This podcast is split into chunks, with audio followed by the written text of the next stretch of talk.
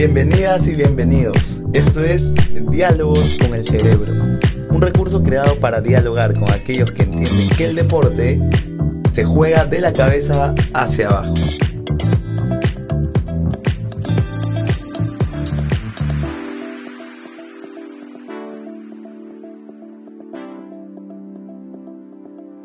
¿Cómo estás, Pedro Pablo?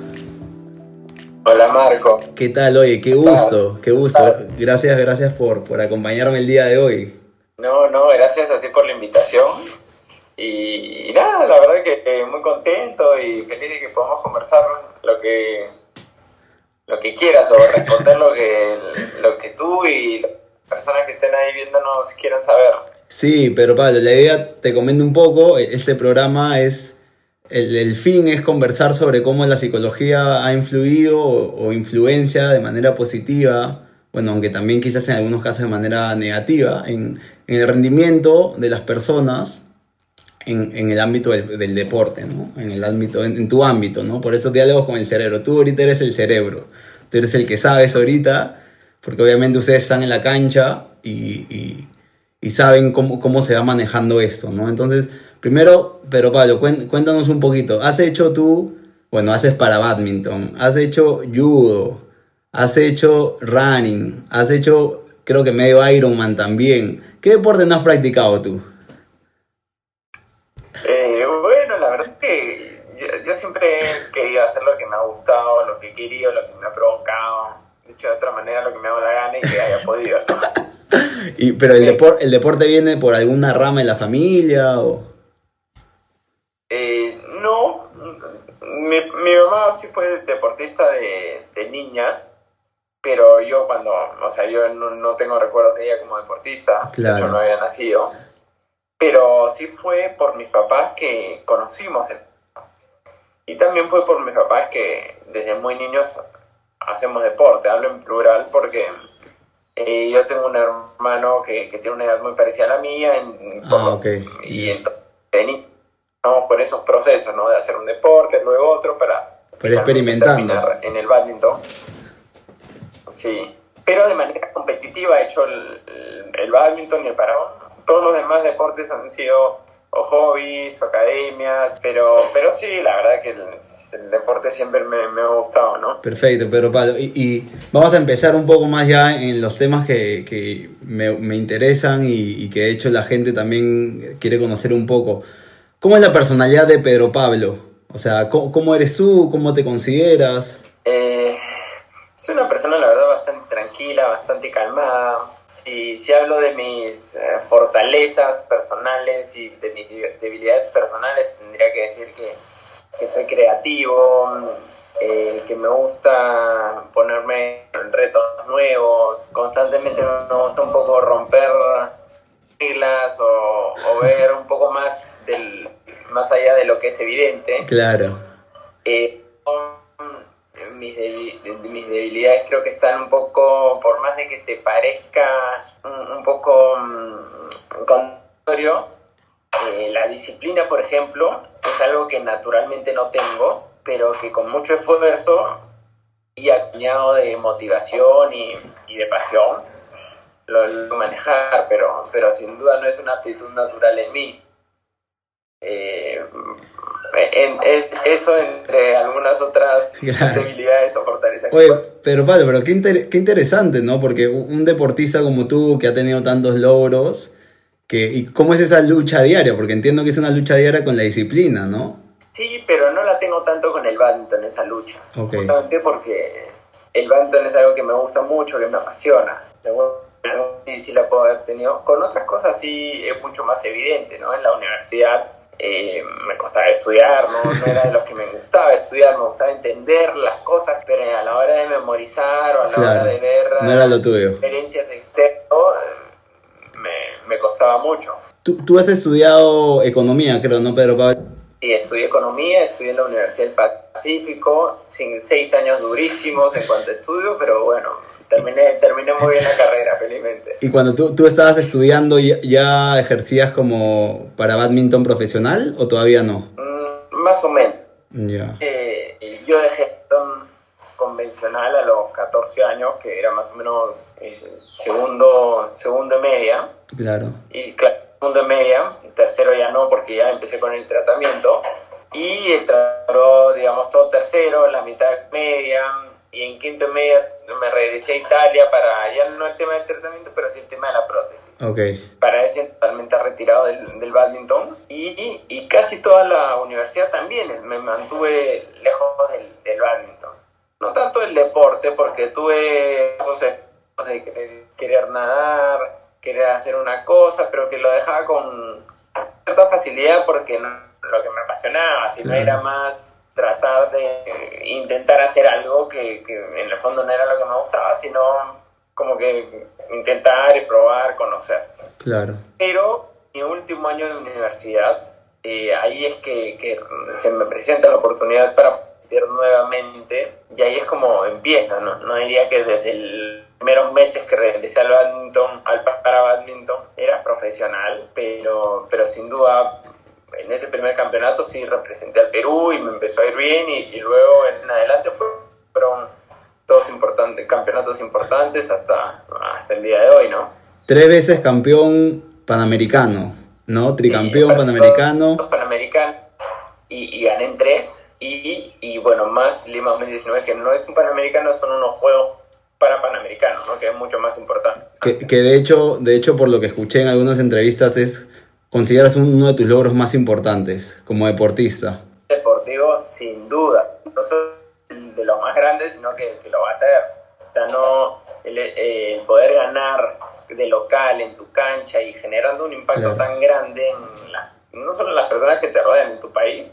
O sea, ningún triunfo en el existente en el, el lo va a volver a dar, salvo pues que sean unas Paralimpiadas y, y, y yo pueda ganar, pero para eso no se necesita mucho más que, que entrenar, ¿no? Ya no, cosas y, y, de, y de hecho, hace unos días compartí el video que salías haciendo el último punto de ese partido en Lima 2019 y, y me generó una sensación, o sea, una emoción que transmitió un montón. Y justo acá me acordaba de eso porque justo una chica, Mari Garlo, escribe, te vi en los Panamericanos y de verdad que reflejas una seguridad plena en lo que haces, ¿no? Y, de hecho, esa celebración a mí me generó mucha alegría, ¿no? A pesar de que la he visto ahora, la vi en ese momento también, me generó como, como mucha emoción, ¿no? Y, y creo que eso es lo que tratabas de transmitir también, ¿no?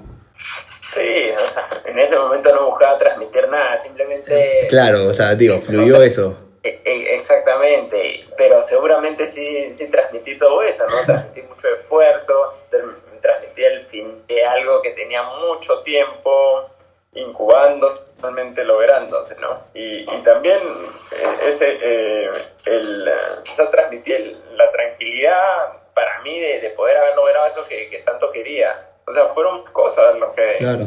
lo que ese partido esos tres días de competencia determinaron.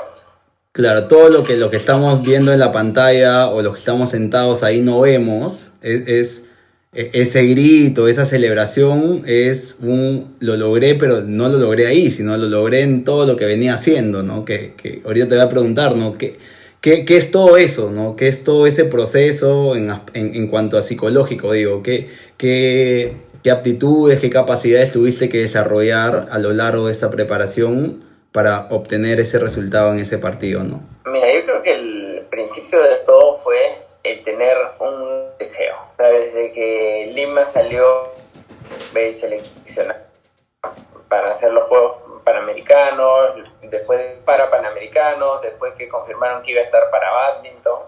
Cuando yo ya tenía más o menos claro que iba a competir, eh, que fue hace varios años, surgió un enorme deseo. Un enorme deseo es. que te, no solo con un logro deportivo, sino con una especie pues de, de legado, una especie de para expresar algo que siempre había querido, ¿no? Que, que, tenía que ver con mi que tenía que ver con, con mi capacidad para haber salido adelante. Eh, o sea, se, se, mezclan a nivel psicológico muchas cosas, pero, pero así empezó todo, ¿no? Como con el deseo de, bueno, acá tengo esta gran oportunidad. Desde el principio fui consciente de qué tan grande era y, entonces dije, voy a, a dar todo por el todo para poder lograrlo. Y además, desde el principio sabía que era posible, porque ya había sido campeón panamericano con a los más fuertes de la región, pero unos Juegos para Panamericanos es absolutamente distinto, ¿no? Es otra cosa. Es, es todo un país pendiente de los Juegos. Yo cuando había sido campeón panamericano, pues me felicitó mi papá, mis amigos, mi federación y, y me hizo muy feliz, pero sabía que esto era algo muchísimo más posible. Yo creo que ese primer ánimo inicial de dar también fue muy importante. Y, todo esto se convirtió durante varios años en una enorme motivación.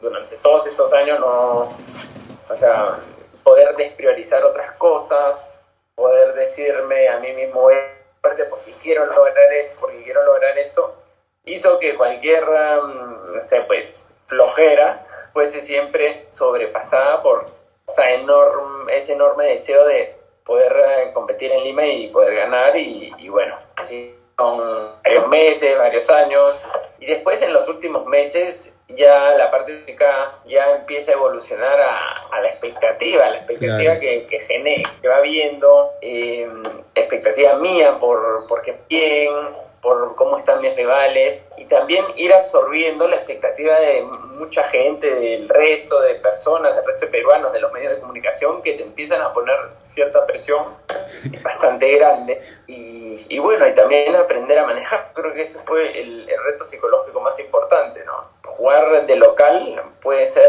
la mejor ventaja, pero también te puede demasiada presión, demasiada presión. Eh, no lo controlas o, o no te preparas para, para controlarlo, ¿no? Pero Pablo, ¿en algún momento has tenido la oportunidad en el deporte de trabajar con algún psicólogo enfocado en el tema deportivo? Bueno, por supuesto que sí. Nosotros, en, tanto en la federación como en la Videna, eh, tenemos un equipo profesional entero que, que nos ayuda para, para todo. O sea, toma, Lima 2019 ayudó en buena parte también para... para Pro promocionar, promover. Necesitemos a nivel de, de entrenamiento, ¿no? O sea, teníamos nutricionista, teníamos eh, terapeutas, teníamos psicólogos, teníamos eh, un equipo de entrenadores buenísimos liderados por unos entrenadores top, top, que han sido ex jugadores top a nivel mundial eh, o a nivel de países claro. que venían acá en, y nosotros con mucha humildad también a, aprender. En ese sentido no nada que envidiarle a absolutamente nadie, ningún para badmintonista ni badmintonista del mundo y, y, aproveché eso, ¿no? Y eso se dio también por, por Lima 2019, ¿no? Porque era un interés eh, deportivo nacional, no, no, no, no era yo. Claro, claro, era algo macro. Era, eh, por supuesto, y además yo también fui muy consciente eh, de que se venía algo muy grande y que tenía que prepararme, que no bastaba con el entrenamiento, no bastaba con digamos, prepararme para un campeonato normal, porque este no iba a ser un campeonato normal era algo mucho más grande, con mucho más atención. Y, y tuve esa ahí sí, disciplina responsabilidad para decir, bueno, estos son mis límites. Más allá de esto no conozco, más allá de esto no sé cómo voy a actuar. Así que por, por responsabilidad tengo que alzar la mano y decir, oye, yo, yo quiero empezar una terapia, entrenarme, porque sé que voy a estar en una situación en la que nunca he estado y no quiero que me abrume la situación. Claro. Y eso fue lo que, lo que hice, ¿no? que trajo muy buenos resultados. Perfecto. Oye, y yo tengo una pregunta que, que me gusta hacer siempre a los deportistas con los que converso.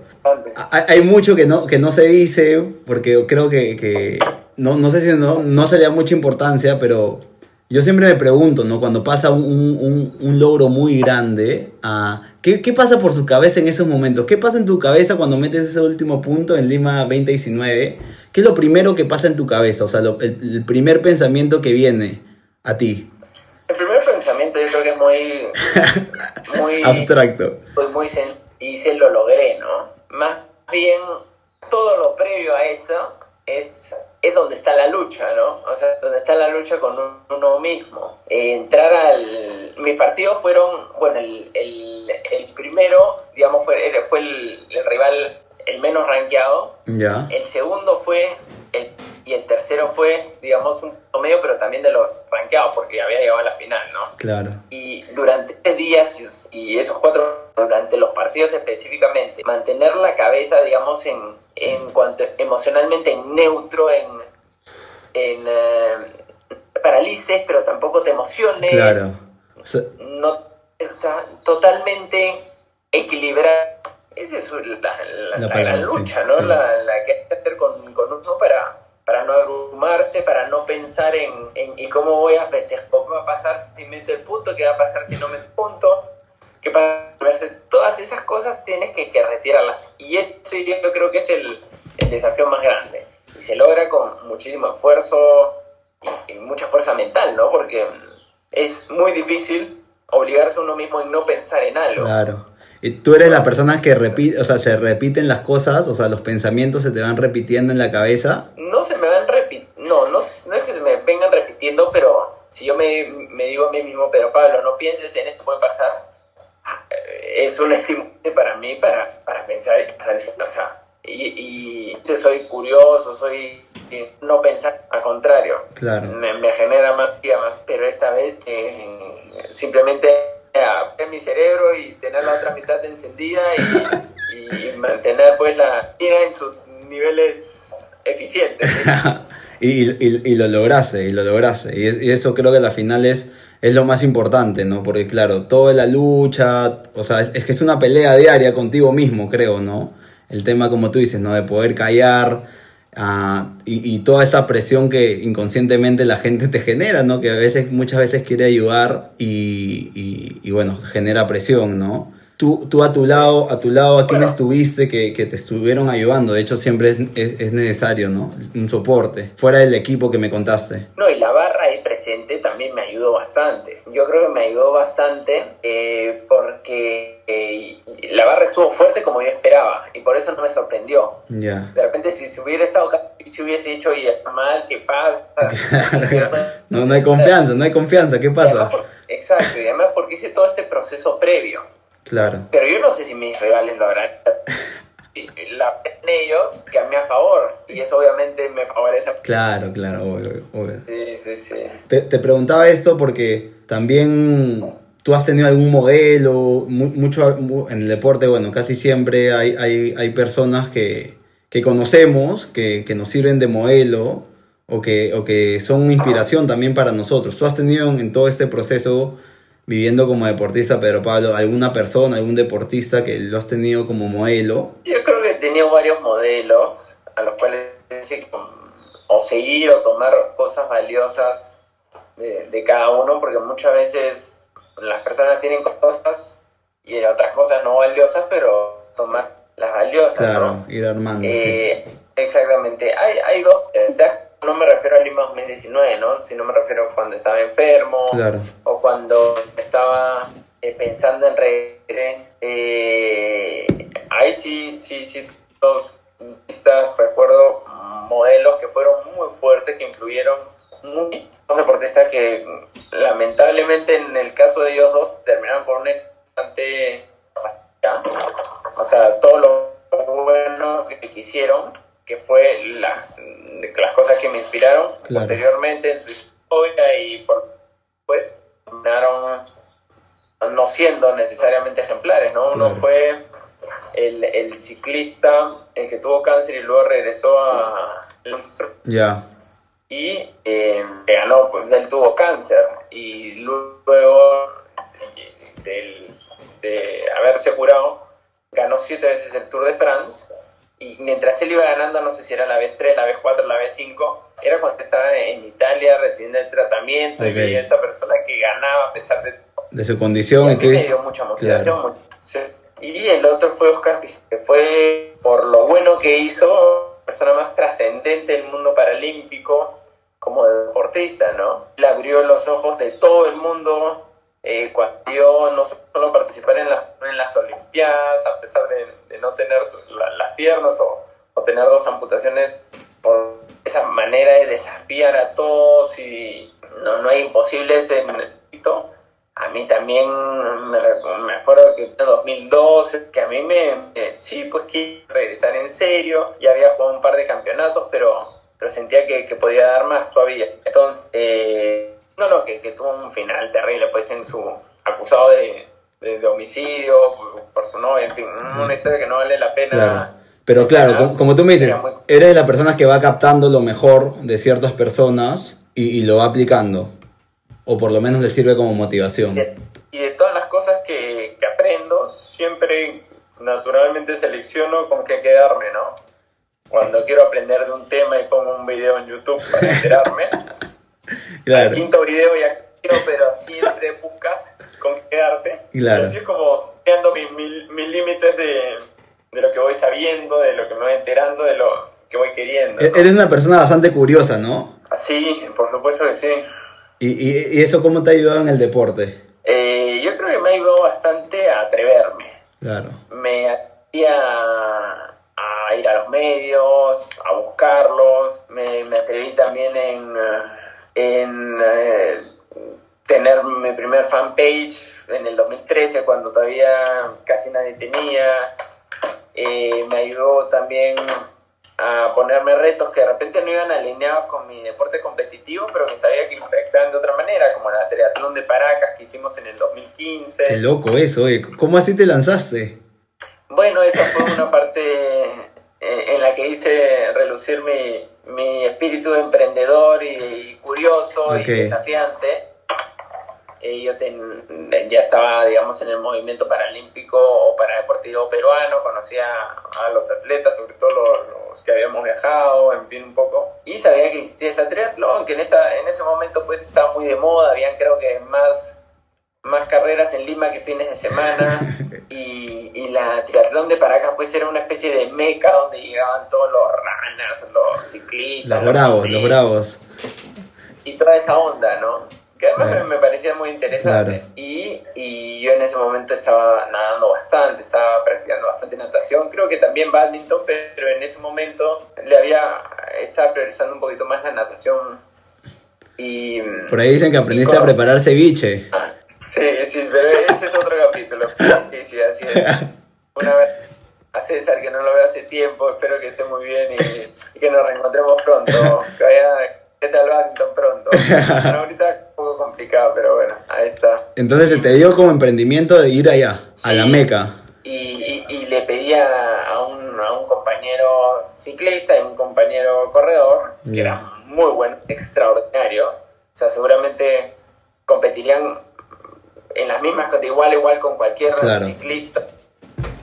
Entre aficionado y profesional, pero, pero claro, en las triatlones van, van un poco de todo, ¿no? Entonces teníamos, sab- sabía que podíamos hacer un equipo muy competitivo yo fui, fui, fue mi idea, yo los animé, ellos por supuesto que, que aceptaron, fue Uber Pichiwa y Efraín Sotakuro, Ya. eh, nos fuimos a Caracas, hicimos una pequeña producción como para documentar todo esto, ¿no? Eh, conseguimos eh, que el, que el Hotel Arangua no, nos hospedara varias personas, pero bueno, no- nos ayudó y, y fue un hit, que cayó, quedó muy bien.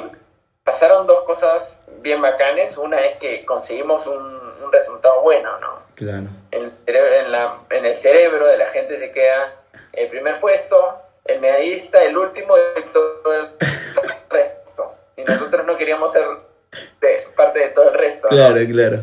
Obviamente no queríamos ser tampoco. Y conseguimos llegar al podio. Bien. Y además que nos pasó algo bien, bien particular en el ciclismo. El, se, se le reventó una llanta a Uber. No. Cosa que sería algo trágico, pues. Claro. Y en nuestro caso fue trágico, pero por cosas fortuitas se pudo cambiar relativamente rápido. Y esa fue la parte más dura de, de la triatlón. A mí me fue bastante, bastante bien. A Efraín le fue excepcional. Uber tuvo este inconveniente y lo trató de, de resolver hasta donde pudo. Claramente eh, el tiempo no, o sea, se, se minimizó la pérdida, pero entre los tres juntos y- hicimos un súper esfuerzo y llegamos tercero. Y es así que ya pues no, no nos, nos fuimos con, con nuestra medallita, con nuestro y no en un simple gracias por participar. Claro, claro. Oye, qué loco, ¿no? Y siendo la primera vez, ¿no? ¿Y lo volverías a hacer? Sí, sí lo volvería a hacer. Eh, tal vez no de la misma forma, de repente de una manera más relajada, sin, sin tanta cosa, de una manera más natural. Claro. No objetivo tan, en, en ese momento, pues éramos muy pocos para deportistas. Y en ese momento yo tenía también una especie de misión personal de querer hacer crecer Claro. el movimiento, hacer más conocido el paradeporte. Y esas cosas fueron, me, me ayudaron bastante. Oye, Pedro Pablo, justo con, con eso que hablabas de que se le bajó la llanta en pleno campeonato, en plena competición. Durante toda tu vida, desde que retomaste después de tu tratamiento y regresaste al deporte, ya te volviste un deportista profesional, ¿cómo, superas tú estos, estas, bajadas de llantas, entre comillas, ¿no? estas caídas, estos errores que todos tenemos? ¿Eres de los que puede cambiar la llanta rápido o eres lo que le cuesta un poco dependiendo de la situación? Dependiendo de la situación, la situación va, va a depender sin duda va a ser, cambia mucho las circunstancias, ¿no? Claro. Si hubiese perdido en Lima 2019 en primera ronda, no sé qué tan rápido hubiera podido. Tú estabas ahí metido con eso. Pero, pero digo, problemáticas del día a día, no sé, de, entrenamientos. en el día a día y en los entrenamientos y en general, en el día a día sí soy bastante de, de pasar de... Pasar página. No solo pasar página, sino de pasar página rápido y quedarme con el aprendizaje. Esas son las cosas que, siempre trato. Eh, no siempre he sido así. Por ejemplo, cuando desde que yo me sano y estoy sano físicamente, pero hasta que como que me, me termino de aceptar a mí mismo. Eh, me, me, permito a mí mismo hacer lo que yo quiera y llegar a ese, digamos, a, esa, a ese mood personal. No fue una cambia de llanta, ¿no? Fue una... De todo, de chasis. No, fue un proceso mucho más largo que, felizmente fui mejorando, me ayudó muchísimo mi familia eh, y, bueno, o sea, han habido cosas también que, que, me han demorado, que me han tomado mi tiempo y que también las, he superado, ¿no? Por, por más de que hayan sido bastante importantes y que hayan sido golpes bastante fuertes, ¿no? Pero Pablo, hay una cosa que, que sí me, me, gustaría preguntarte porque lo veo un montón en deportistas, pero yo he estado haciendo mi investigación, he estado ahí siguiéndote en las redes, viendo, viendo tu contenido y todo. Y, qué significa Sofía para ti, por ejemplo? Digo esto, te voy a poner el, background, digo porque, claro, veo, veo, o sea, veo que es una persona que viaja contigo. Me, me, escuchando. Uy, Sofía. voy a hablar bien, ¿no? En verdad es que es algo muy bueno, digo, porque ah, me ponía a pensar qué tanto puede ser una persona ese tipo de apoyo para un deportista, pero qué, qué tantas veces para los deportistas quizás se le complica e-, ese lado, ¿no? Ese lado afectivo, ese lado de tener una vida en pareja, que me parece, bueno, no, no los conozco, pero me parece por, por, por tus redes y, y, porque, bueno, también te vi celebrando con ella en, en Lima 2019. Digo, se nota, se nota que es un apoyo muy importante para ti. ¿Cómo, es esa relación, Diego? Mira, es una relación que, tú has dicho muchas cosas, se apoyan, sí, pero que, que, es totalmente independiente al deporte. O sea, en el sentido de que yo me siento afortunado no por ser deportista y haber conocido a Sofía, sino por el hecho de, haberla conocido, de estar con ella. Hace poco nos hemos movido y estamos viendo juntos y también nos hemos comprometido y... Felicitaciones. muchas gracias, Marco. Ya sea como deportista o como si no hubiera sido deportista, o sea, eh, es un gran valor, es una gran suerte, es una gran cosa, no una gran cosa, sino una gran, o sea, un hecho muy importante en, mi vida, ¿no?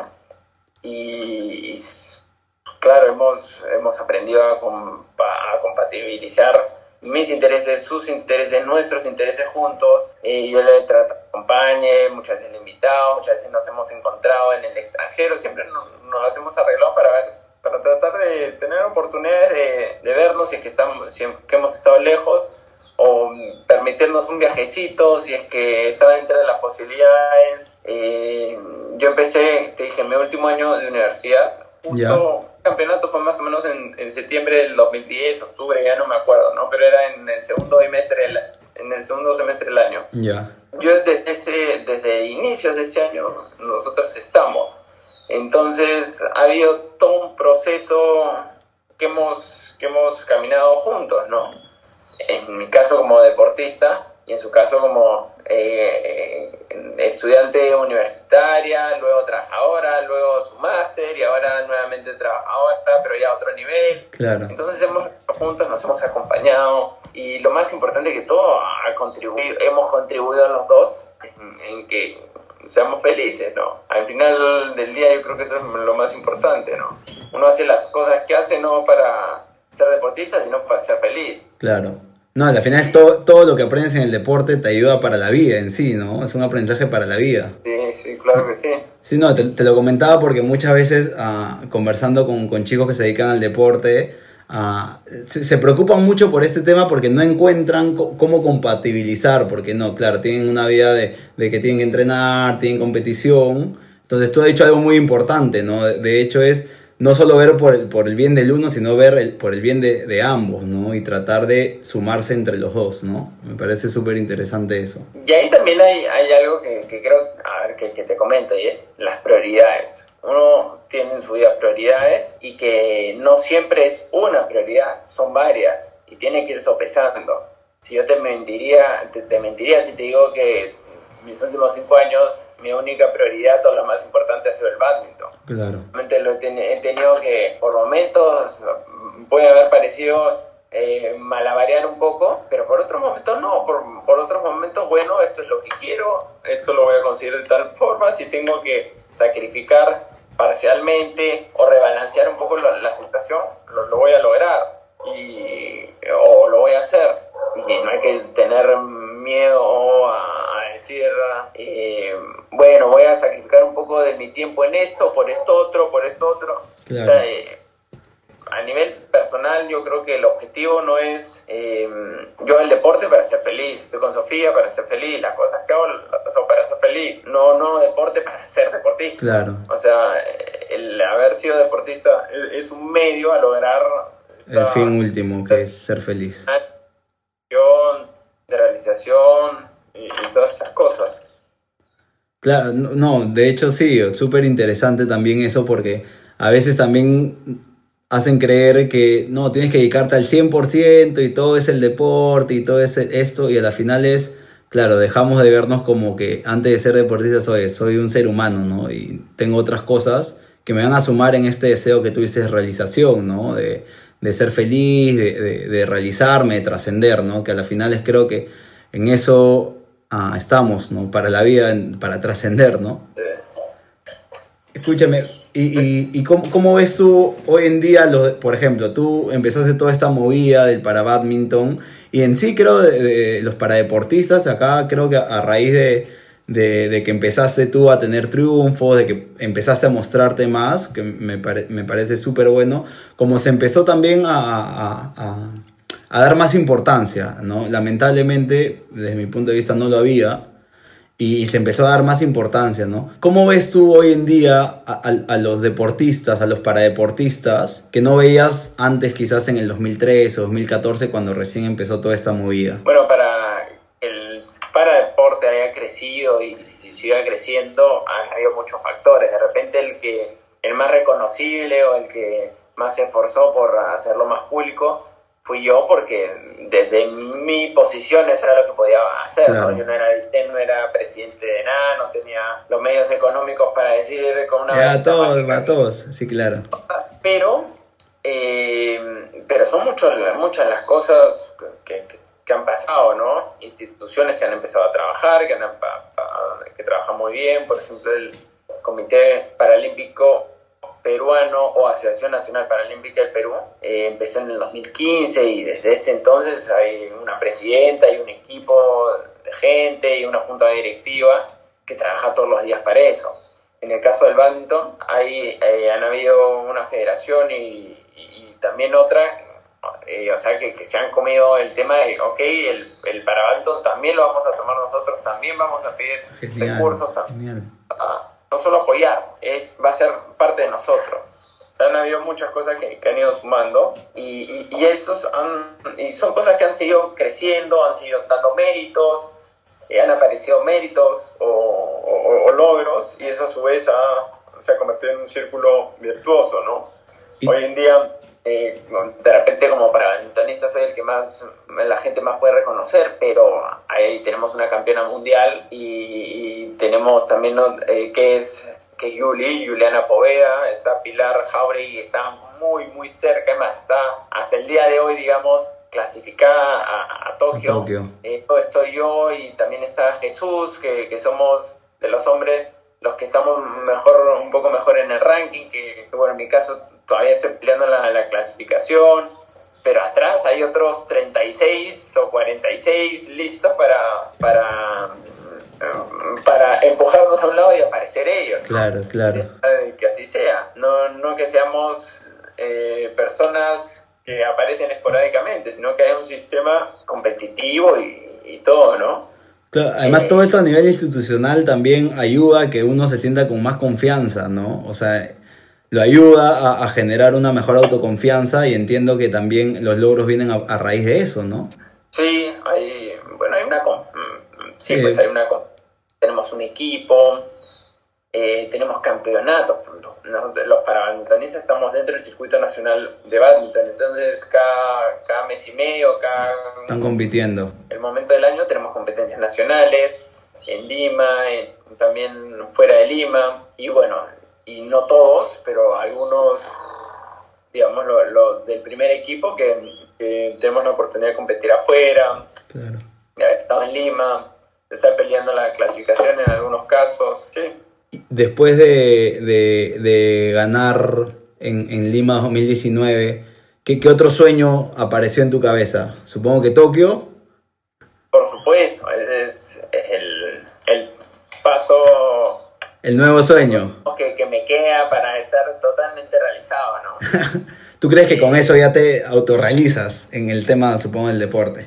Sí, sí yo, yo creo que desde hace varios años yo tenía muy claro que mi sueño número uno era poder ganar en Lima y el número dos competir en unas Paralimpiadas. Mm. Si me preguntabas antes del 2013 que no se sabía que Lima iba a ser C, seguramente competir en unas Paralimpiadas iba, era el número uno, ¿no? De niño era ir a unas Olimpiadas. Bueno, se transformó un poco, pero... pero y, eso es lo que estoy haciendo ahora, ¿no? Estoy entrenando desde junio, el badminton regresó y estamos entrenando bastante fuerte. Tenemos una circunstancia totalmente particular que, que nos ha cambiado un poco los planes, pero pero ahí el, el sueño sigue, sigue, sigue, estando sin duda, ¿no? Y, también es una motivación para, para, querer, para querer seguir mejor. Entonces, por eso todavía sigo acá, ¿no? O sea, entrenando y, tratando de alcanzar más logros. Pero Pablo, para, para ir cerrando, y, qué importante esto de, de, ponerte los sueños y que los sueños estén presentes, y porque al final son eso lo que va guiando nuestro, nuestro camino, ¿no? Muchas veces no tenemos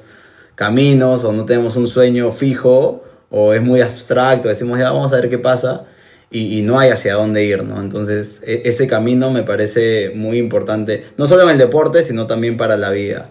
Y, nada, una de las, ya para ir, para ir cerrando un poco, ¿qué, qué tanta importancia crees tú ah, que tiene la psicología hoy en día en, en el deportista, ¿no? Yo creo que es muy importante, sobre todo en el nivel más, mientras más competitivo eres, eh, la parte técnica y física, las brechas se van un poco cerrando, pero muchas veces la parte psicológica puede ser la que te va a ganar o perder un partido, es la que te puede diferenciar de los demás rivales. Eh, entonces, sí, ¿no? O sea, sin duda la, parte psicológica en mi caso personal ha sido trascendente, sobre todo en, en Lima 2019. Me fue bajo la mayor presión mis mejores partidos. Y lograr eso es fácil. Pero, pero gracias a, digamos, a la psicología, poder haber sido consciente, haberme puesto el reto, haber, haberme preparado. Entonces, eh, obviamente recomendaría personas que, a los deportistas que lo tomen en cuenta, ¿no? Muchas veces es como que lo secundario, ¿no? De repente como la nutrición o como eh, algunas otras cosas que no son precisamente el entrenamiento, pero pero a nivel ya de alta competencia eso cambia completamente, ¿no? Hay que darle la prioridad que se merece a cada uno de los componentes y la psicológica es uno fundamental. Claro, sí, sí, de hecho, de hecho sí, y bueno, esperemos que esto vaya avanzando y de hecho, como tú, a mí me sorprendió porque estuve viendo entrevistas tuyas y hablas mucho de aspectos psicológicos, ¿no? Y, y de hecho es algo que los deportistas muchas veces no lo mencionan o, también hay todavía un tabú, ¿no? Hoy del tema de ir al psicólogo, de trabajar con un psicólogo, ¿no? Entonces creo que eso también hay que ir, hay que ir normalizándolo, ¿no ejemplo, otra de las características buenas que soy humilde. Y, y yo tuve la humildad de decir, necesito esto. No me está yendo bien en esto, no, no es una fortaleza la parte psicológica mía, así que necesito, no sé si se dice tratarla, necesito verme, necesito administrarlo, necesito trabajarlo exactamente. Y, es un consejo que le doy a todos los deportistas, no tengan la humildad para verse al espejo y decir, bueno, ¿qué me falta? Y no tenerme a decir, en esto no soy bueno o en esto tengo que mejorar, ¿no? Yo creo que ese es el primer paso para resolver cualquier, cualquier problema, es tener la madurez y, la humildad para reconocer que hay un problema o, o una oportunidad para mejorar. Perfecto, sí, de hecho sí, de hecho sí. Muchas gracias Pedro Pablo por, por eso. Escúchame, tengo un, un, pequeño jueguito que me gusta hacer con los deportistas. Yo te digo 10 palabras, te voy soltando las palabras. Lo primero que se te venga a la mente, sin pensarlo, me lo respondes. Soy malo en ese juego. Analizas todo mucho. Tan, uh, tan, no es tan bien trabajado. voy a tratar de responderte lo, lo más rápido posible. Oh, pero bueno, es súper sencillo. Ya empezamos. Tú me dices cuando estés listo. ¿Estamos? Ya estoy listo. Ya, dale. Perú. Uy, mi tierra, mi identidad. Badminton. Mi pasión. Lima 2019.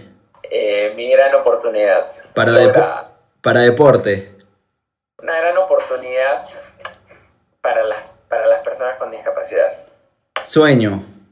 Eh, las cosas que me motivan hacia, a, ir al, al, sueño siguiente.